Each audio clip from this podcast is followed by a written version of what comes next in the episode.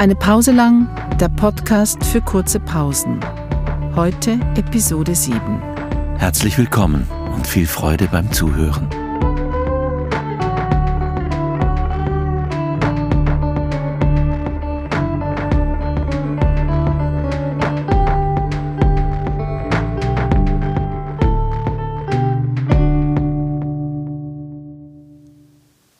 Die zwei Wölfe.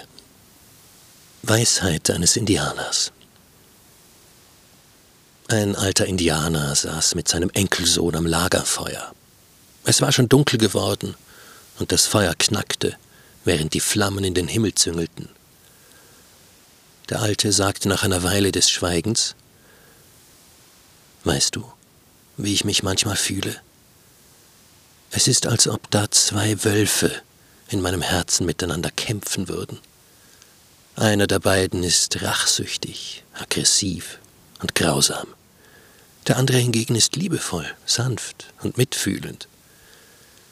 Der Junge fragte, und welcher der beiden Wölfe gewinnt? Der alte Indianer schwieg eine Weile. Dann sagte er, der Wolf, den ich füttere.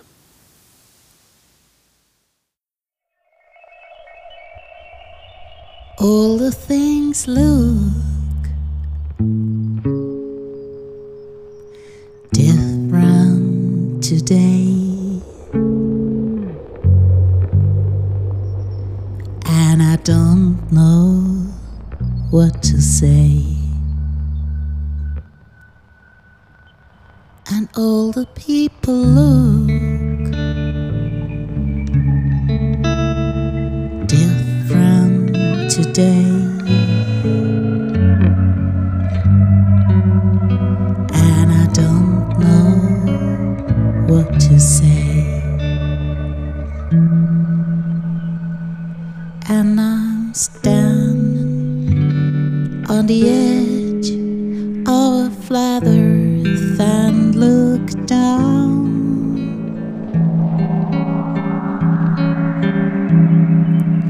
Leave a message for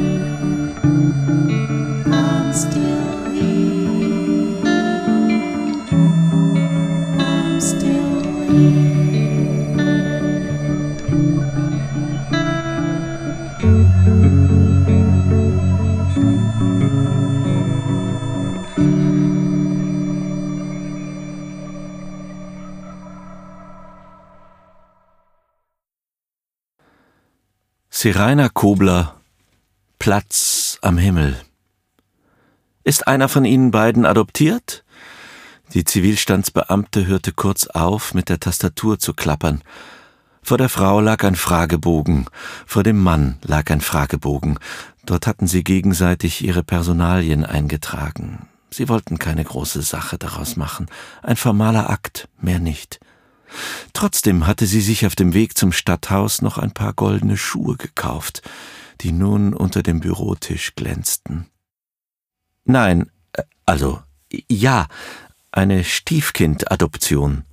Lange her, so sehr mit der Familiengeschichte verwoben, dass der Begriff gar nicht zu dem Umstand zu passen schien, dass der zweite Mann ihrer Mutter irgendwann auch ihr rechtlicher Vater geworden war. Sie blickte nervös auf die Zeiger der Uhr an der Wand. Es war schon kurz nach vier. Im Hintergrund raschelte das Zellophanpapier, in das die mannshohen Rosen eingeschlagen waren. Die beiden Trauzeugen verschwanden beinahe hinter dem Strauß, was gar nicht so schlimm war, weil sie eigentlich sowieso im Wartesaal sein sollten, mit einem leeren Stuhl und zwei Meter Sicherheitsabstand zwischen sich und den anderen. Auch wenn sie sich beim großen Spender gewissenhaft die Hände desinfiziert hatten.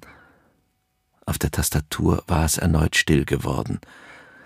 Es fehle noch eine Bestätigung aus der Hauptstadt, sagte die Beamtin. Nur eine Formalität wegen der Adoption. Normalerweise. Außer an diesem Freitag. Das Jahr hatte schon so angefangen. Nachts rüttelten und zerrten die Winde an den Fensterläden Bianca, Petra, Sabine. Sturmtiefs wie Vorahnungen, die mitten im Winter schwülwarme Luft brachten. Sie las Nachrichten von schmelzenden Eisschilden, der heißeste Sommer, der wärmste Winter und ein Himmel voller Flugzeuge, die sich wie ein breites Band pausenlos um den Globus schlangen. Wenn sie im Bett den gleichmäßigen Atemzügen der Tochter lauschte, dachte sie über Kaskadeneffekte nach. Steigende Meeresspiegel, versteppte Regenwälder, das Ende der Evolution. Erst wenn sie sich eine Dokumentation über Pottwale oder indigene Völker im Amazonas ansah, schlief sie ein. Und wenn sie wieder aufwachte, musste sie sich als erstes von den verhedderten Kabeln der Ohrenstöpsel befreien. Doch im Großen und Ganzen hatte sie sich daran gewöhnt, dass die Möglichkeit einer Katastrophe permanent präsent ist. Viel eher wunderte sie sich darüber, dass es den anderen ganz offensichtlich nicht ebenso zu ergehen schien. Wenn sie mit dem Fahrrad am Fluss entlang durch die Altstadt fuhr, vorbei an Reisegruppen und Pärchen, die Liebesschlösser an Brücken anbrachten, spielte sie im Kopf mögliche Szenarien durch. Dürren, Brände, oder vielleicht auch nur eine einzige feindliche Zelle, die im Geheimen zu wuchern begann und sie aus dem Leben stoßen würde. Als sie die von Arkaden umgebene Halle verließen, war sie froh, dass sie den Rock schon tags zuvor wieder in das Geschäft zurückgebracht hatte. Vier Lagen weißer Tüll waren genau vier Lagen zu viel gewesen. Sie kannte Paare, die sich wieder hatten scheiden lassen, Sie kannte solche, die zweimal geheiratet hatten, aber sie kannte niemanden, der das Standesamt unverrichteter Dinge wieder verlassen musste. Auf dem Boden lagen Herzen und Reiskörner, verstreute Hinterlassenschaft der letzten Festgesellschaft. Sie machten trotzdem ein paar Bilder, denen sah man das ja nicht an. Während sie auf die Meldung aus Bern gewartet hatten, verkündete der Innenminister im Fernsehen, dass ab Montag alle Schulen im Land für die kommenden Wochen geschlossen sein würden. Auf einmal war sie da, die Katastrophe, unsichtbar eingeflogen, ohne Vorwarnung, dafür mit exponentiellem Wachstum. Und während ein paar hundert Kilometer weiter südlich die ersten Menschen im Fieber auf den Krankenhausfluren erstickten, schwante ihnen langsam, dass das weiche Kissen der Zivilisation, in das sie sich jederzeit fallen lassen konnten, mit einem Schlag bedroht war. Auf den ersten Blick sah es auf dem großen Parkplatz aus wie an einem ganz normalen Morgen im Frühling. Ein paar Jungs spielten Rollhockey. Die Magnolien standen vor ihrer flüchtigen Blüte. Die Natur war bereit für eine neue Runde. Erst nach und nach fiel auf, dass nur Geschwister und Familien beisammen standen. 800 neue Fälle an einem Tag. Die Schweiz war über Nacht zu einem Hochrisikoland geworden, die Grenzen abgeriegelt. Zum ersten Mal in ihrem Leben konnte sie nicht mehr zu ihren Verwandten, die weiter nördlich lebten. Sie dachten an den Lockdown, der am Nachmittag kommen würde. Lockdown. Ein Wort, das in ihrem Sprachgebrauch bis vor wenigen Tagen nicht existiert hatte. Nun hatte sich auch dessen Verwendung exponentiell vermehrt. Die ausgefüllten Fragebogen lagen noch immer in einer Schublade auf dem Amt. Doch sie hatten keinen neuen Termin ausgemacht. Die Burg im Bündnerland war erst für September gemietet. Lange Schatten, goldenes Licht. Sie würden draußen Pizza backen, tanzen, Bier aus Flaschen trinken. Die Kinder würden irgendwann in ihre Schlafsäcke schlüpfen und das Lachen und die Gespräche der Erwachsenen würden sie zudecken. Auch wenn das Amt nur ein formaler Akt war, fand sie keine Ruhe. Es fühlte sich ein bisschen so an wie damals, als sie kurz vor der Geburt tagelang die Wohnung geschrubbt hatte und alles fertig bekommen musste, was sie sich vorgenommen hatte. Zwei Stunden später trafen sie sich erneut vor dem Stadthaus. Gleicher Ort, gleiche Mission. Auf den Straßen war es merklich ruhiger geworden.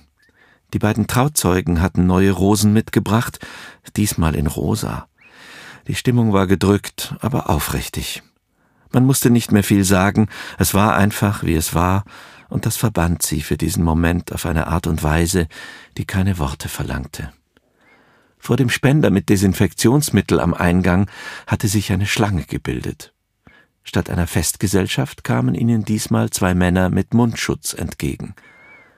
Bald darauf saßen sie in einem Raum mit Holztäfer und Fenstern aus buntem Glas. Eine kleine Wiedergutmachung, auch ohne Reservation, zweimal Ja, viermal Unterschrift, ein Erinnerungsfoto, Chagall im Hintergrund.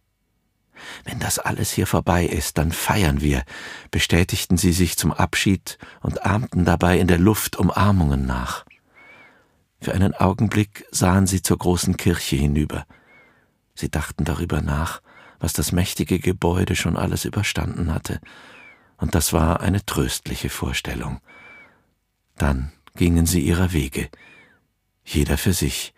Die Arbeit rief, heute erst recht. Ein Putzwagen der städtischen Reinigung wischte den Asphalt hinter ihnen sauber. Die rotierenden Bürsten erschienen ihr noch lauter als sonst, was vielleicht aber auch daran liegen mochte, dass es still geworden war in der Stadt. Ein Fahrrad sauste vorbei, ein wehender Mantel. Es war, als würden sich die Leute nicht mehr umschauen, weil sie fürchteten, jemandem zu begegnen und dann nicht wüssten, wie sie sich korrekt verhalten sollten. Nie hätte sie geglaubt, nie sich auch nur vorgestellt, dass sie ihre Flitterwochen in Quarantäne verbringen würde. Aber vielleicht passte das ja zu ihnen. Die Tage hatten einen neuen Takt bekommen, dessen Höhepunkt darin bestand, einen Kopfsalat, getrocknete Tomaten und Schokolade zu kaufen. Oder in der Dunkelheit ein paar verstohlene Runden auf dem Sportplatz zu drehen.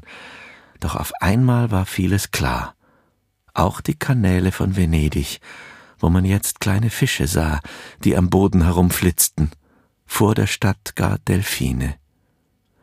Und seit die Flugzeuge am Boden blieben, war auch wieder Platz am Himmel. Die Welt hatte begonnen, sich wieder auszudehnen.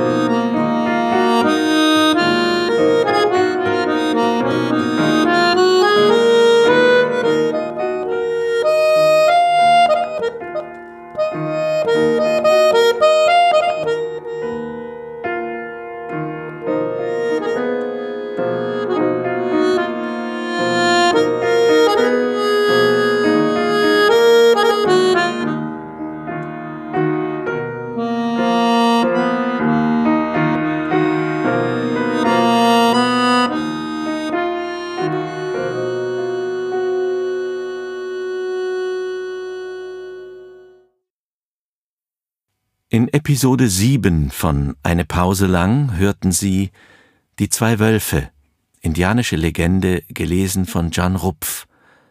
Flat Earth Society von Nadja Zehler und Band, Platz am Himmel von Seraina Kobler, gelesen von Klaus Hämmerle und Sanchin und Uli von Wolfram Karrer. Unser Jingle wurde komponiert und produziert von Nadja Zehler und Michelle Lehner. Redaktion Angelika Thoma, Daniela Hallauer, Jael Thoma, Klaus Hämmerle, Jan Rupf und Tino Marthaler.